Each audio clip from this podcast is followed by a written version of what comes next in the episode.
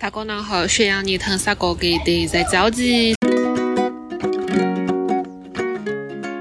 大家好，欢迎收听散讲的第十九期，这是一期来自乌兹别克斯坦第二大城市萨马尔罕街头的现场报道。因为刚刚突然想到，今天是在乌兹别克斯坦的最后一天了。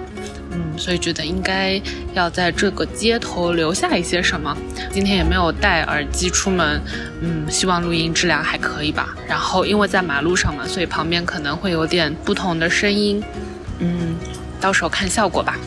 那今天是我在乌兹别克斯坦的第七天，也是在这里的最后一天了。过去的七天的话，我从乌兹别克斯坦的首都塔什干入境，在塔什干待了两天，又去一个古城叫布哈拉布哈拉。待了两天，嗯，然后又来了萨马尔罕。今天就不是非常的想要再去看一些景点之类的，所以早上就找了一个咖啡店工作了一会儿，这会儿出来吃一点东西放松一下，然后就想到可以录一点东西，想要来聊一下这个星期发生的很多好玩的事情吧。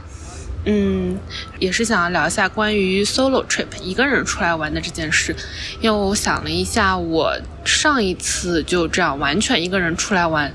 居然已经是二零一六年的时候了。那个时候是研究生毕业，然后因为我开始工作是要到十月份才开始工作，所以中间就有一段时间，我就一个人去欧洲玩了一个多月。在那个之后的话，每次的度假之类的，其实。基本上都是和前任出去的，然后在新加坡的时候也都是和新加坡的好朋友们一起出去玩，所以再一次这样一个人的 solo trip 居然已经到八年以后了，嗯，还挺感慨的。一会儿可以聊一下这次 solo trip 的感受吧。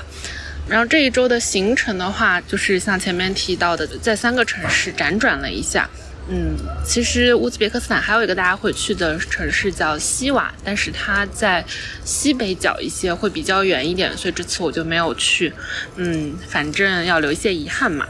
嗯，这次旅行的话，我觉得有一个比较特别的，我觉得是到每一个地方，或者是大家都可以体验一下的一种。体验吧，就是在去一个地方的时候，可以开始读当地的关于当地的一些书，听一些播客，再结合说你看到当地的景和人的时候，就会有一些不一样的感受。我就觉得这种还挺好玩的。嗯，比如说之前的话，我有在去马来西亚的路上，嗯，就会读李子书的关于马来西亚的书。在去泰国的路上，嗯，之前刚好是在飞机上读了。中国的一个作者的小说叫《斑马》，也是讲他在泰国的一些经历，根据自身的经历写的一本小说。嗯，然后这一次的话，本来也没有准备看，但是后来的话是看到好多朋友提到了，所以就打开了刘子超的那本刘子超的那本《失落的卫星：深入中亚大陆的旅程》这本书。嗯，但是怎么说呢？实话实说吧，真的是有点失望。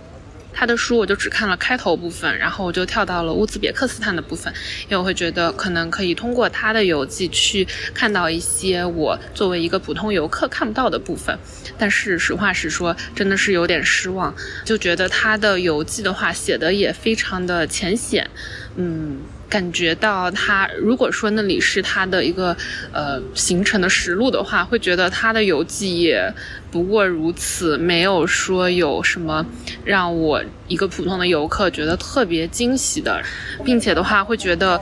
男是男作家的问题吗？虽然我不想这样子来 generalize，但是呃书里面的一些比喻都让我觉得就是有点没有必要，莫名其妙。我在长毛思想上吐槽了这本书之后，就有朋友给我。推荐了另外一位挪威的女作家的《中亚行记》，呃，英文的名字叫 Soviet Stan，就去找了英文版过来读。我也是读了开头部分，然后就先跳到了乌兹别克斯坦的部分，再跳回到开头去读别的部分。嗯，然后两本书这样子读下来的话，就会有一些对比吧。不过我觉得两本书比较类似的也是，可能他们至少在乌兹别克斯坦吧，去的地方还比较类似，看到的东西感觉比较类似。但是不太一样的话是，《中亚行记》这本书明显对于历史和政治的部分会描述的更多。我把乌兹别克斯坦的历史都有了解了一下，都有介绍了一下，特别是政治的部分，我觉得对我来说还挺感兴趣的。就很多地方的话，都是会描述一个现象的同时，还会解释一下背后的原因。嗯，因为背后的肯定是有很多历史和政治的原因嘛。然后相比于《失落的卫星》那本书的话，基本上就是一个非常浅显的描述。比如说，两本书都提到了呃关于乌兹别克斯坦取缔了黑市换钱的这个事情。一边的话是有解释了一下为什么黑市换钱这件事情。呃，一夜之间就消失了。另一边的话，就是一句话就写完了。呃，还有一个的话，就是像前面吐槽过的男作家的书，他们的很多比喻好像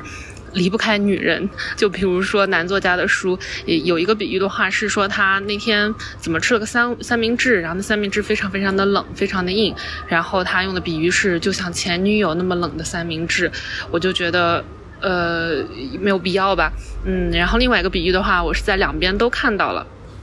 就我当时还是没有读书之前，先去豆瓣上面看了一下《中亚行记》这本书的评价，刚好看到了有人标记了一段，在一开始的时候，两本书都有提到，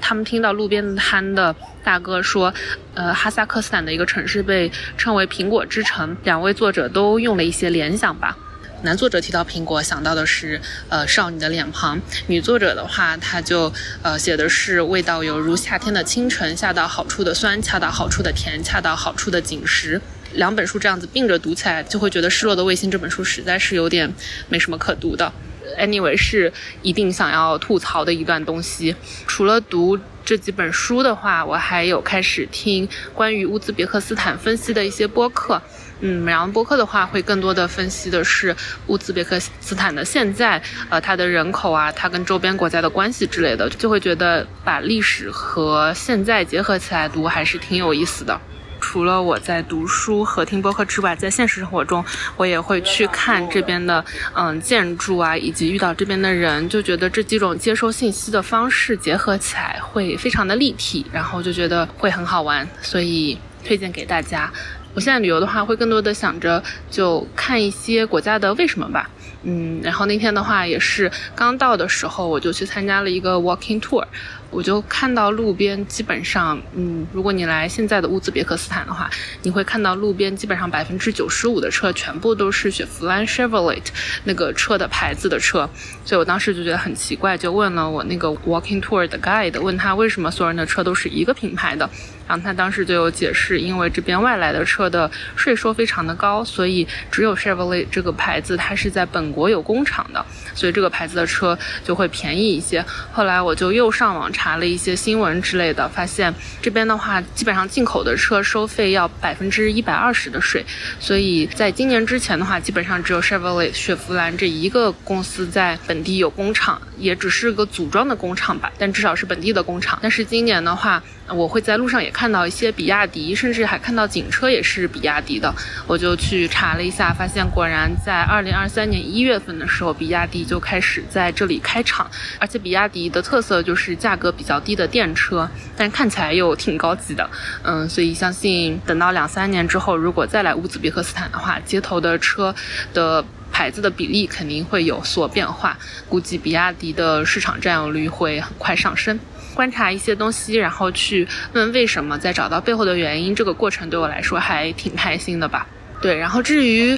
来这边玩什么、吃什么的话，其实小红书上面真的有非常非常多，大家的攻略写的是一套又一套的，就不赘述了。然后我也没有吃到让我觉得惊艳的东西。呃，絮絮叨叨说完了关于旅行的体验的一种方式。前面有提到，这一次是我在八年之后第再一次的 solo trip。其实，在遇见我的前任之前，我还经常一个人出去玩。就当时大学的时候，呃，因为东南亚的机票还比较便宜，因为当时好像刚好是 Air Asia 想要进入中国吧，所以当时的机票都非常的便宜。然后东南亚又很便宜，所以我当时经常会一个人去东南亚玩，也因此有了好多很有趣的体验。然后在读书的时候，在美国读书的时候，还还一个人去墨西哥大冒险，所以会觉得，嗯，其实我一直还挺喜欢一个人出去玩。只是后来因为有了伴侣之后的话，会觉得好像，嗯。一起出去旅行，就各方面啊会方便很多，订住宿啊以及租车啊之类的都会方便很多，所以就没有一个人出去玩了。嗯，现在的话终于又有机会啦。其实这次回国之后，很多时候都是一个人在玩吧，但是因为可能国内太熟悉了，所以也没有觉得有那种 solo trip 的感觉。而且其实，在每个城市基本上都会有一些一两个朋友嘛，最少就不会觉得有 solo trip 的感觉。这次来乌兹别克斯坦的话，可能是再一次一个人出来玩吧。出发之前基本上就没有做任何的攻略，我就是买了去和走的机票，因为，呃，如果要免签的话，一定要有过去以及十天之内离开的机票，所以我当时就先买了这两张机票，然后订了头两晚的住宿，因为我真的是完全没有做攻略，所以当时就订了青旅，因为觉得一方面的话是觉得我完全没有做攻略，这样的话可以在青旅里面遇到一些人。可以直接 hopefully 跟着别人走，或者是从别人那边偷一点攻略来。但我确实上一次住青旅就是二零一六年自己出去玩的那一次。然后 当时我回美国的时候，从当时我从欧洲回美国的时候，我还信誓旦旦的发誓这辈子不会再住青旅了，因为当时是在葡萄牙，是在里斯本是最后一站。然后结果那个青旅里面居然有 bed bug，然后我就带着一身的包回了波士顿。不过幸好就在进家门之前已经开始做各种措施，扔衣服之类的。就进家门也是第一时间先洗澡，然后把所有的衣服都脱在家门口。当时的话就没有把 bag bag 带回家里面。当时我就觉得，嗯，这辈子我是不会再住青旅了。嗯，不想一个人出来玩的话，住青旅也挺开心的。而且这次也非常的值得吧，因为到了第二个城市的时候，我还是住在一个很安静、很安静的青旅。哇，这个青旅我就觉得，嗯，就是异常的推荐。我会写在 show notes 里面。如果有人去布哈拉的话，真的可以住这家。这家就它的前台啊之类，基本上都是女的。嗯，所以我那天一进去的时候，那天刚好只有女生住，所以一进去的时候就是几个女生坐在那边安静的吃早饭，嗯，然后帮忙做早饭和接待的两个人也是女性，嗯，所以当时就觉得那里的气场很舒服。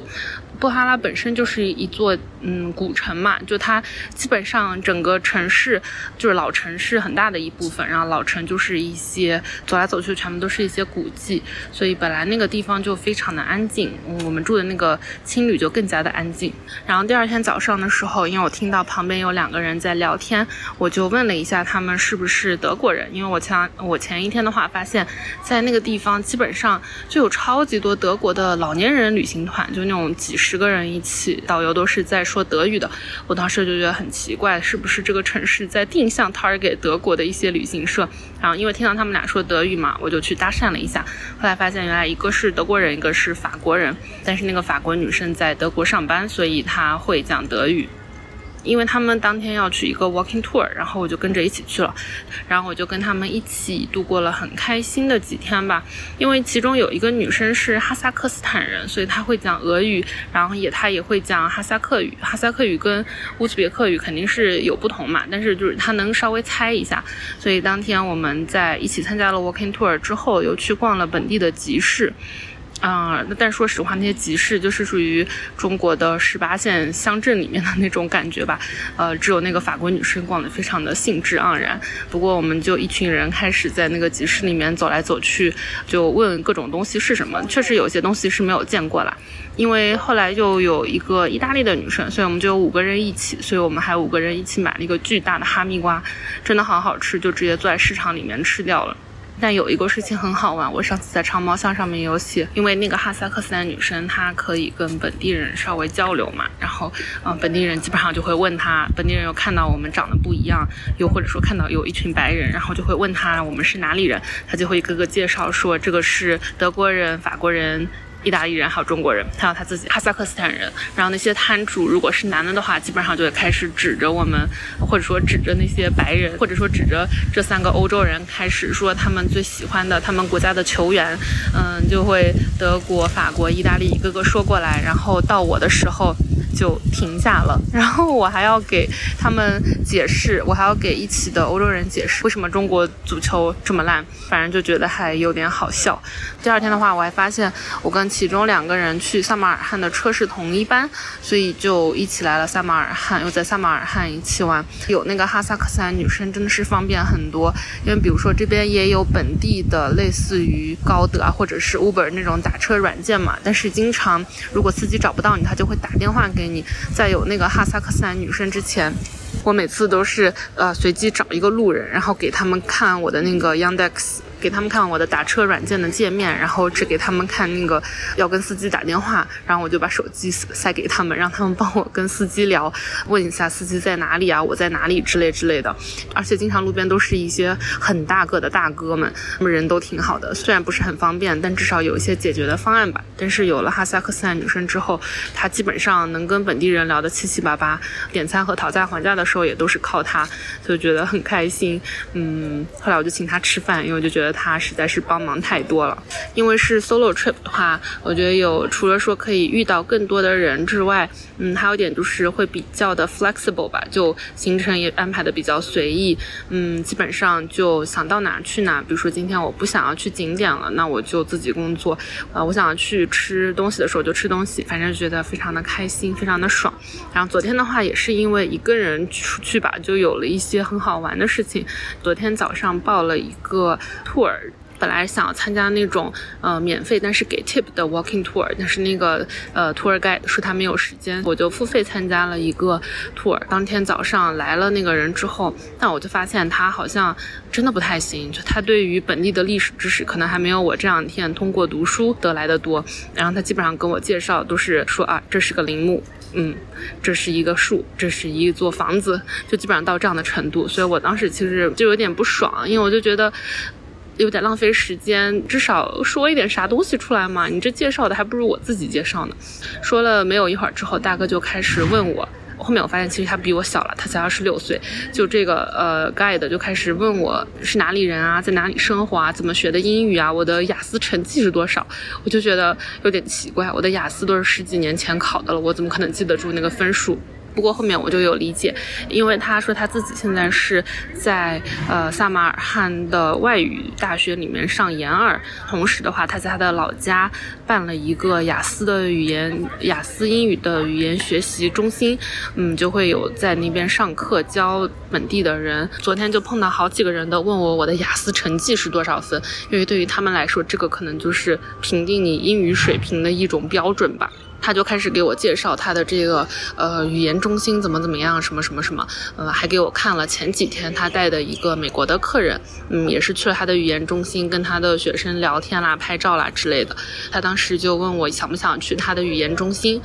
我就觉得与其听他跟我讲他完全不了解历史，那不如去他的语言中心，还可以跟本地的学生和青年人聊一下天，还挺好的。所以当时我就说好呀，嗯，吃了午饭之后我们就出发了，因为他的老家在。离萨马尔罕市中心的话有三十多公里，我们就坐了两趟黑车才到他老家那边。所以当时在车上的时候，我还是会有一点点担心，就脑子里面回想了好多国内那种什么上了车，然后结果就被拐卖到山区的恐怖新闻，就有点害怕。然后还给前面提到的哈萨克斯坦女生发了短信，告诉了她我现在人去哪里，这个人电话号码多少，我坐的车车牌还有多少。到了之后还给她发了定位之类的，就是想说 just in case。如果真的发生了什么事情，至少有一个人知道我去哪儿了。当然，就什么都没有发生，我很安全的过去了，然后又回来了。至于中间具体发生了什么，欢迎大家阅读我这个周末会发布的长文 newsletter，就觉得还挺有趣的，可以看到本地人学英语以及和本地年轻人交流的一些东西吧。但我现在可能还需要一些时间去整理一下思路，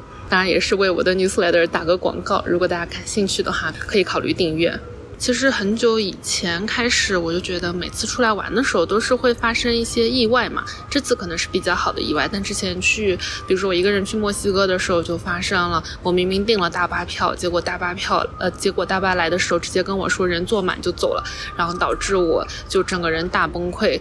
从美国去到墨西哥的路上就大崩溃了好几回，最后千辛万苦才去到墨西哥的事件，就会有这种各种各样的，要不然是惊喜，要不然是呃惊吓的经历吧。但是会觉得说，嗯，其实都挺好的，反正人生嘛，不就是活一些经历，活一些故事？At least you get some good stories to tell，就至少你有一些好的故事去讲吧。反正出来玩嘛，就放平心态，不管做什么都是在给我的播客还有我的写作积累一些素材的感觉。这样子的话，感觉不管今天玩的开不开心，都会比较放松一些吧。对于乌兹别克斯坦的话。我觉得还是挺好玩的，推荐大家来。呃，但是确实可以把萨马尔罕放到最后一站，因为萨马尔罕这边的建筑群真是有点好看。如果看先看了萨马尔罕的建筑的话，再看其他古城的，可能就会觉得没什么意思了。对，而且很幸运的是，昨天晚上我们在萨马尔罕的这边有一个雷吉斯坦广场。就 Registan Square 还看到了灯光秀，呃，说很幸运的话，也是，嗯，昨天晚上的时候遇到一个本地人导游，他说这个灯光秀也不是每天都有，并且就不确定哪一天有，嗯，他会有灯光秀的话，也是因为当天有那种 VIP 的客人，他们自己花两千五百美金点了这个灯光秀，嗯，那那种时候的话才会有。昨天我们看完之后，就看到了有一大群那种穿着西装的人从，嗯，那个。广场上面走出来，可能就是他们付费点了这场灯光秀，而且这个灯光秀真的还不错，因为它是把灯光打在呃一个十五世纪的 madrasa，一个十五世纪的学校上面，学校的墙壁外外墙上，而且那个墙壁的外墙也不是平整的，但是他们能够做出来效果真的是非常好，我觉得是我看过的各种免费的项目里面最好的一个。对于我来说，当然对于我们来说当然是免费的，我们就站在外面就可以看到。嗯，对，所以很高兴昨天晚上有这样子很幸运的经历，但是也想要吐槽一点是，这边好像真的没有什么好喝的咖啡。嗯，我不知道是他们制作的手法不对还是怎样，因为我看他们也用的是一些比较成熟的商用的那种意大利的咖啡机，但是做出来的咖啡永远那么的难喝。对，所以我现在真的很想要喝一杯很好喝的 latte，希望我去的下一个地方可以有很好喝的拿铁。先别关掉，还有一点点。我现在坐在一个叫可能叫沙伊金的的地方，我刚刚看完了日落，嗯，觉得这个日落好特别呀，所以还想要再录一下这个沙伊金的。嗯，墓的话，最初反正是建给一个国王吧，后面据说还埋了阿米尔铁木尔的一任妻子之类的。这个建筑群是挺好看的啦，但是刚刚的日落真的好好看呀。嗯，今天日落就没有很好看的晚霞，但是在靠近地平线的地方，在靠近地平线的上方，有很厚的一层云，就好像一堵城墙一样，就把那一片全部都遮了起来。然后太阳就在上面，嗯，慢慢的掉了下去。掉下去之后，本来就以为就没有了嘛。但是的话，那个天幕一样的地方中间居然有一个小口子，好像用刀划开了一个小口子一样，而且刚好是太阳掉下去的那里，太阳就到了云的后面。但是隔了一会儿之后，太阳就又从那个划出来的小口子那边露了出来，就露出来了一点点，又会有金光照下来。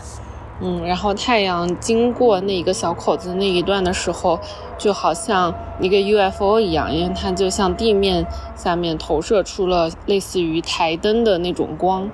隔了一会儿，太阳就会变得越来越耀眼，它就越来越到中间嘛，就到了那个小口子的中间。再过了一会儿，它就又到小口子的下面，然后就没有啦。嗯，然后我现在看一下。